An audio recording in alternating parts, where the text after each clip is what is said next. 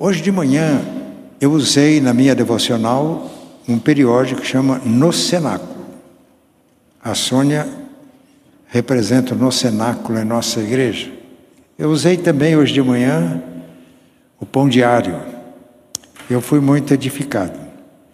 Mas a edificação do cenáculo falou sobre os doze espias de Israel. Já fazia dois anos que Israel já estava no deserto, já tinha recebido a lei, já estava na hora de tomar posse da terra prometida. Então José, perdão, Moisés mandou doze espias. Foram e trouxeram um relatório. Dez espias desanimaram o povo.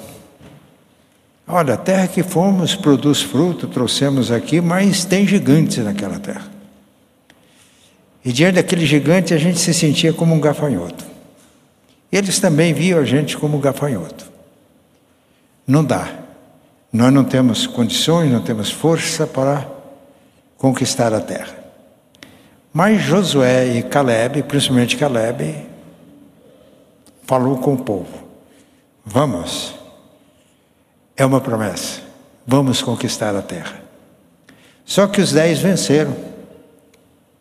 Eles foram tão fortes na decisão deles que estavam a ponto de apedrejar Josué e Caleb. Aí Deus deu uma mensagem para Josué, dizendo que Josué e Caleb seriam os únicos daqueles que saíram do Egito que entrariam na terra prometida. Os demais que tinham saído do Egito foram incrédulos que não acreditaram na promessa de Deus, morreriam no deserto. E para isso, eles tiveram que ficar dando volta no deserto mais 38 anos, até que toda aquela geração pereceu. Até Moisés e Arão, o irmão dele, morreram antes da conquista.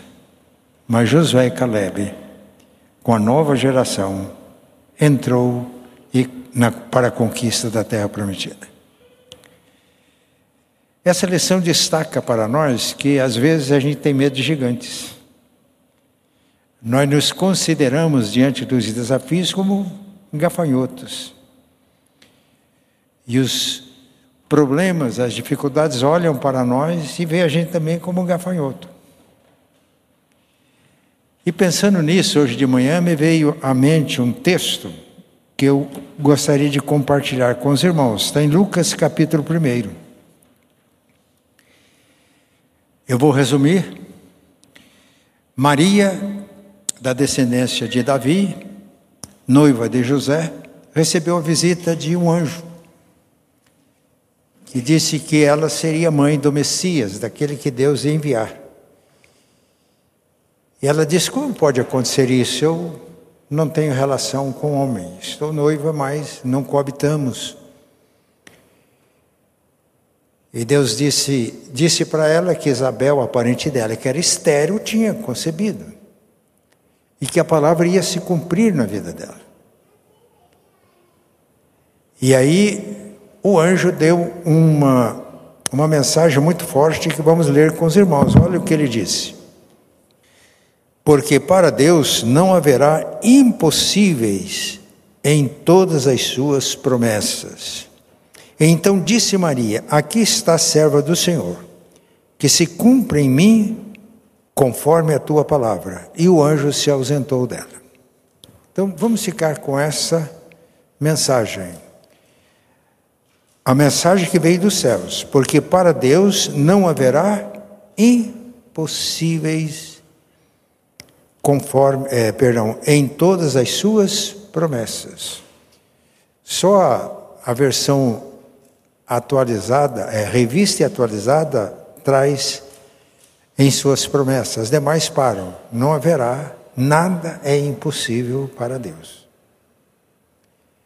Nada é impossível para Deus para cumprir as promessas que Deus nos faz. E tudo é possível quando a gente age de acordo com a palavra. Aquilo parecia impossível, Humanamente era impossível, como era impossível Isabel, parente de Maria, conceber e dar à luz um filho. Foi João Batista. O que é que se ensina para nós? Ensina para nós que não há nada impossível para Deus cumprir as promessas que Ele nos faz. Alguém dizer, se nada é impossível para Deus, então Ele responde qualquer pedido que eu faça para Ele.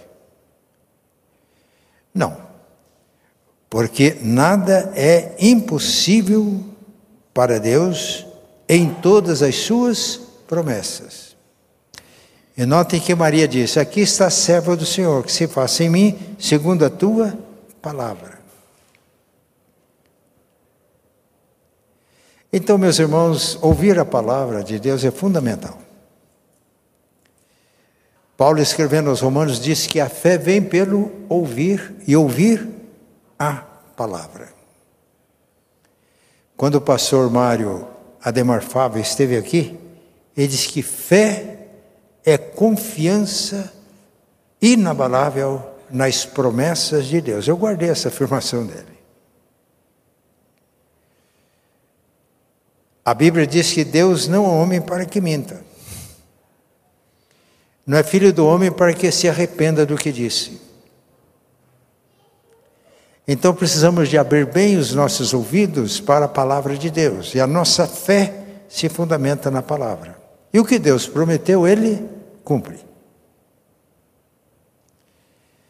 O que aconteceu com os espias?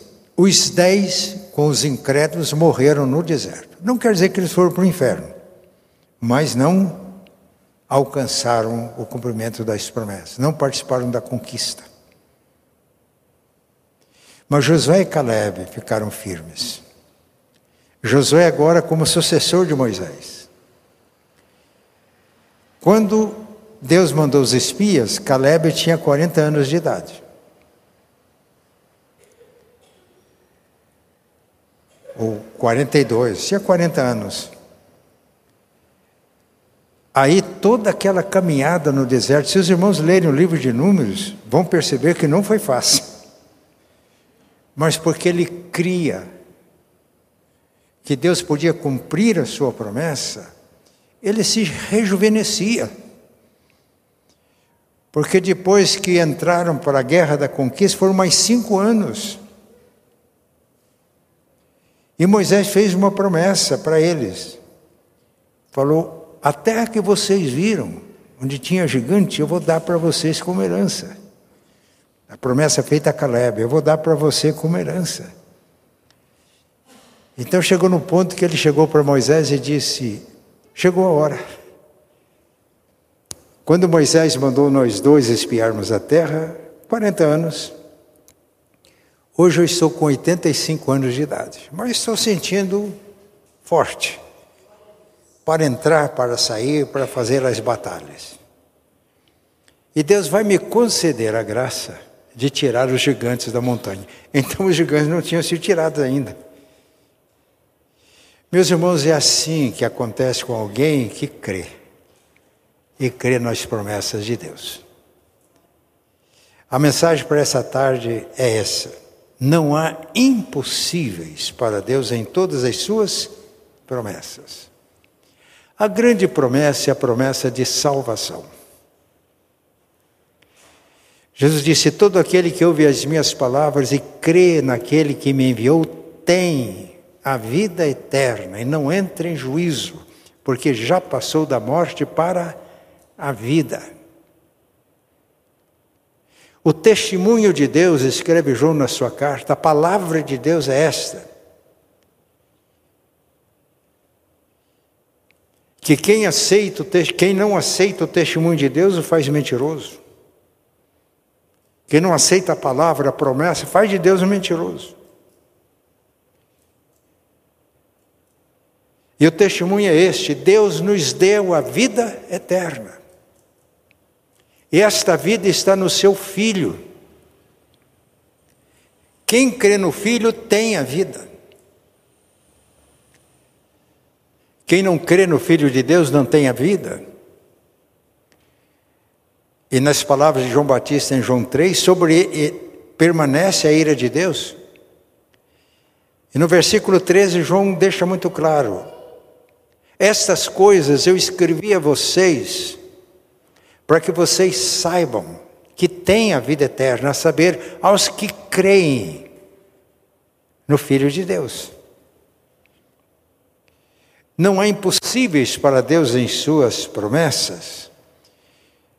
É, mas o senhor não sabe quem eu sou. Eu sou mau, perverso. Já, vi, já fiz coisas horríveis. Tem esperança?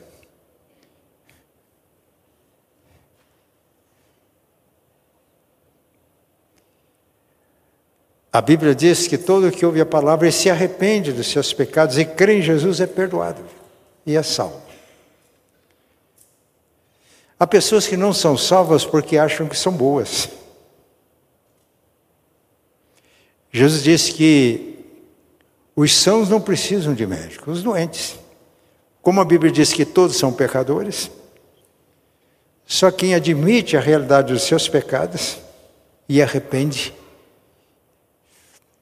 o sangue de Jesus nos purifica de todo pecado. Não há impossível para Deus. Não há pecador que não possa salvar. Eu estava ministrando, eu estava numa ministração e uma pessoa foi tocada pela palavra de Deus e teve uma consciência muito forte do seu pecado e sentiu-se indigna de estar até na igreja. Eu não estava pregando, eu tinha alguém que estava pregando na igreja, eu percebi que a pessoa saiu. Eu creio que Deus me orientou e eu seguir. E a pessoa estava num lugar, tinha sentado e começou a chorar, e o choro era convulsivo. Desespero. Eu procurei ajudar, mas não estava fácil. Eu disse: qual é o problema? Ela olhou para mim e confiou no pastor. E disse qual era o pecado. E caiu no pranto. Aí Deus me botou na mente como trabalhar com aquela pessoa.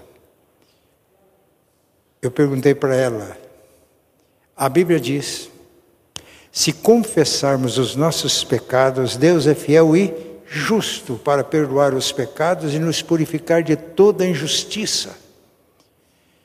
Você crê isso é a promessa. Ela disse: Eu creio, mas. Quando ela falou mais, eu sabia que ela já conhecia a palavra. Eu olhei bem para ela vou te fazer uma pergunta. Você acha que os teus pecados, o pecado que você acabou confessando para Deus na minha presença, é maior, tem mais força do que o sacrifício de Cristo na cruz em teu lugar? Ela levou um choque. E olhou para mim e falou: Não, pastor.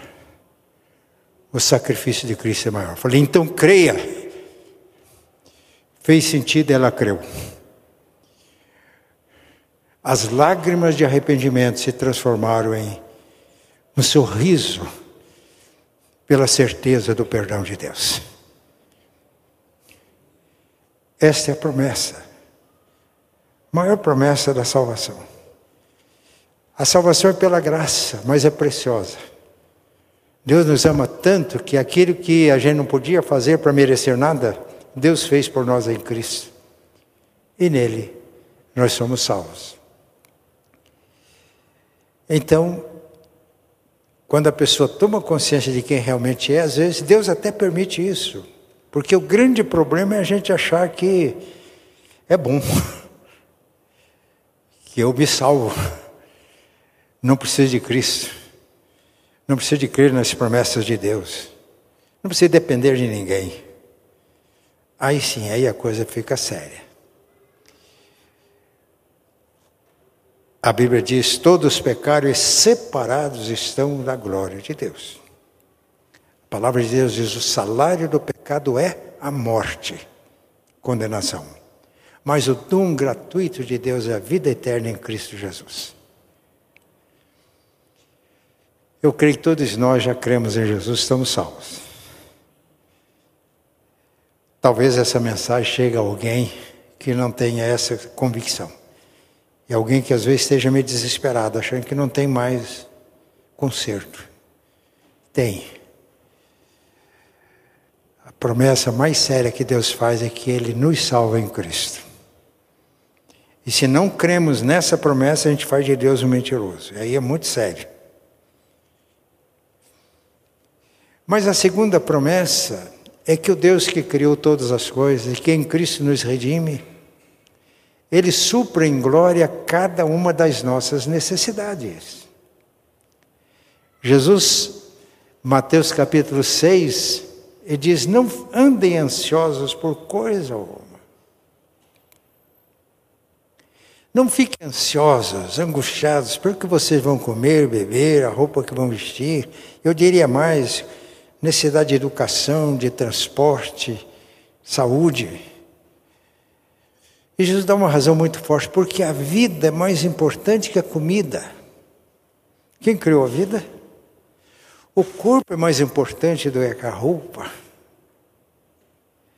Ele dá exemplos. Observe as aves dos céus. Elas não semeiam, não tecem, não fiam. E Deus as sustenta. Observe os lírios do campo, não tecem, não fiam, logo são cortados e murcham, contudo, nem Salomão, em toda a sua glória, se vestiu como um deles. Observe o que Deus faz. Se Deus veste as ervas do campo, não vai cumprir a promessa em relação a você, homem, pessoa sem fé nas promessas de Deus?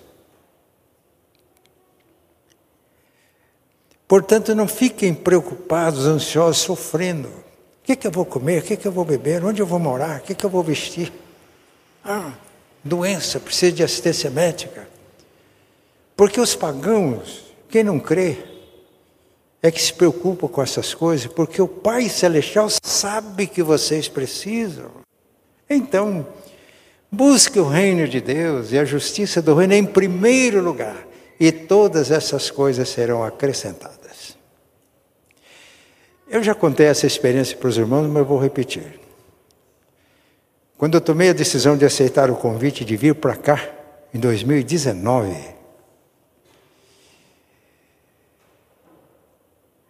depois a Eloá ficou doente, muitas dores, eu a levei ao médico. O médico a examinou e diz: Isso aqui é muito da idade. Você vai tomar esse, esse remédio, mas eu não sei se resolve. Aí talvez tenha que fazer uma cirurgia. Se fizer a cirurgia, ela é meio complicada. O médico é muito franco. Vai ter que fazer muita fisioterapia. Mas está aqui, prescreveu o remédio. Na hora que saímos do consultório, a Eloá, quem conhece a Eloá, ela é lépida. Ela, ela saiu na minha frente, assim, pisando com todo cuidado. Sentindo dores. Se fosse eu, já estava gritando já de dor. Né? Geralmente as mulheres são mais fortes do que nós. Eu olhei assim atrás da minha esposa falou: Não posso ir para Curitiba. Eu não amo a minha esposa deixar numa situação dessa. E eu perguntei para ela: Gostou do médico? Falou: Não gostei. Falei: Por que você não gostou? Não gostei porque ele não luta por mim. É isso aqui, pam, pam. mas é o, é o que ele pode fazer. Podia lutar por mim. Aí cheguei em casa e falei, pai, não dá. Eu não vou deixar minha esposa assim. Mas aí resolvi orar. E na oração veio esse texto de Mateus 6. Busque em primeiro lugar o reino de Deus e a sua justiça, as demais coisas serão acrescentadas. E eu perguntei para Deus em oração: a saúde da Eloá está entre as, as demais coisas que o Senhor acrescenta? Veio uma convicção no meu coração. Eu senti alegria. Ela já estava preparando as minhas coisas para vir, ela brincava, estou fazendo o choval do Matias para ir para Curitiba. Só que esse negócio entre a consulta ao médico e essa oração que eu fiz passaram dois dias. E aí ela falou para minha filha: o Matias não quer mais conversar sobre a ida dele para Curitiba, porque eu só ia conversar com ela sobre Curitiba para dizer, eu estava decidindo para dizer não vou. Eu nunca assumi um compromisso e não cumpri, mas dessa vez eu errei, não dá. Nessa hora veio calma meu coração. Eu fiz uma perguntinha que é interessante, né? a gente lê a Bíblia, mas o que é a justiça do reino? Veio muito claro para mim, é obediência. E aí, terminada a oração, eu falei, escuta, continua a arrumar meu enxoval. continua a arrumar meu enxoval. Deus atendendo às nossas orações, ela tinha feito umas pesquisas, ela descobriu um combo. Deus pode curar diretamente, né? Ela que um combo de ervas medicinais e começou a usar. Quando foi no final do ano, meus filhos foram em casa e ficaram admirados. Da última vez que visitaram, ela subiu no mezanino que tem em casa, apoiando, por lá em cima ela voltou e dores e naquela hora ela subiu correndo, meus amigos. Um filho meu olhou e falou: Mãe, o que, que aconteceu? Irmãos gigantes, põe medo na gente. Mas Deus não faz promessas. Deus não diz que o Pai conhece as nossas necessidades. Porque o que comer, beber, onde morar torna-se gigante para nós. Desanima. Não há impossíveis para Deus em todas as suas promessas. Coisa boa, né? Tinha um presbítero lá numa cidade próxima de São José do Rio Preto. Ele dizia: Pastor, ser crente é bom demais, mas ser crente, não ficar com medo de gigante. Eu não sei se ele estava certo, eu não estou ensinando isso aqui. Ele falou: se o malandro soubesse como é bom ser crente, ele seria crente por malandragem. Eu não estou endossando isso, mas eu achei interessante que ele me falou. Mas a terceira coisa, não há impossíveis para Deus em todas as suas promessas. Salvação, Ele promete suprir em glória todas as nossas necessidades. Missão.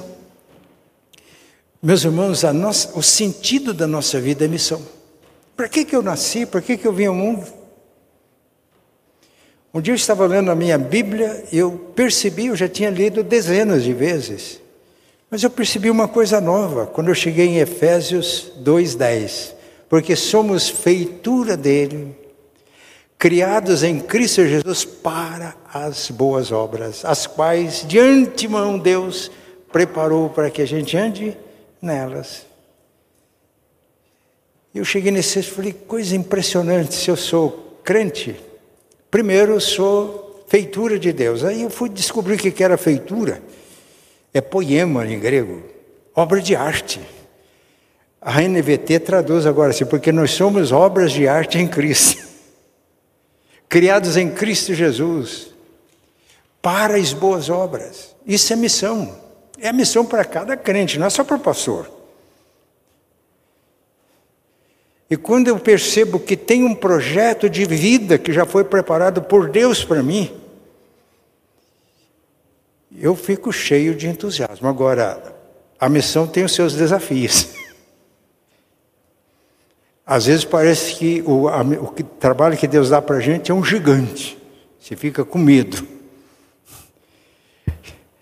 Mas Deus promete estar com a gente. O pastor Paulo leu Mateus 28 e diz: Jesus falou: É-me dada toda a autoridade no céu e na terra, portanto, ide, deu uma ordem.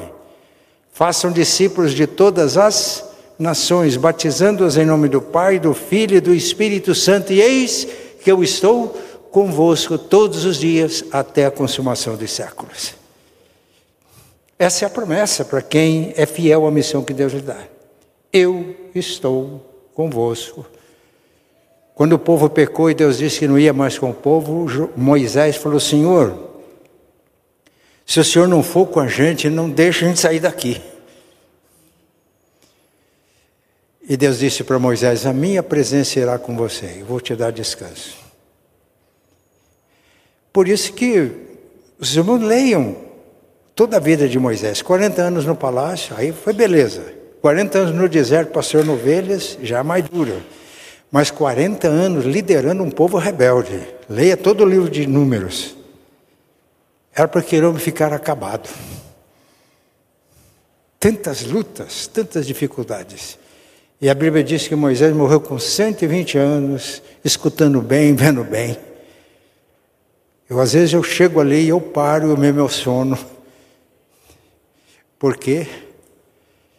Porque Deus disse: "A minha presença irá com você e eu te dou descanso". Isso é promessa. Portanto, nada.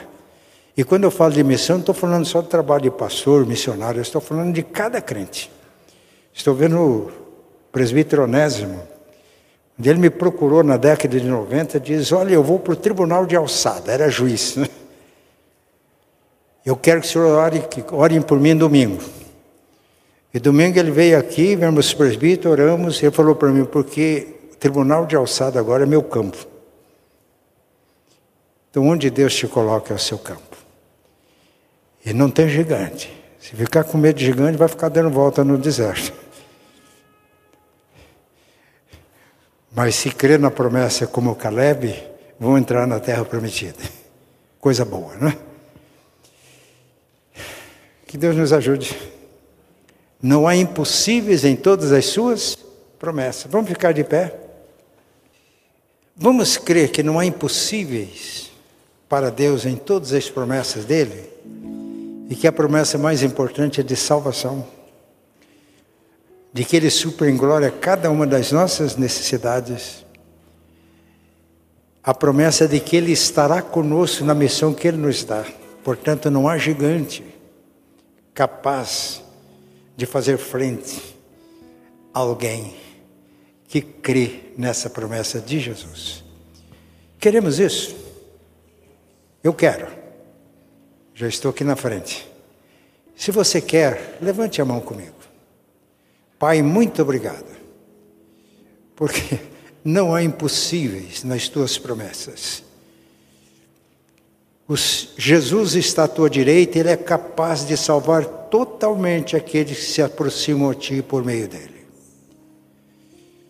Nós te adoramos, ó Pai, porque a Tua palavra garante que Ele nos criou é nosso Pai, conhece as nossas necessidades e que Ele supre em glória cada uma das nossas necessidades, aquelas necessidades básicas.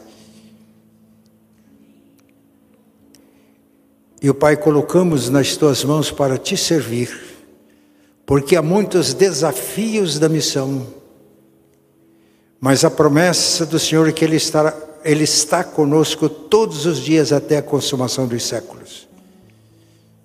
Abençoa-nos para que nós não fujamos da missão. Firmes, porque temos a promessa e o Senhor não mente. Oramos em nome de Jesus. Amém.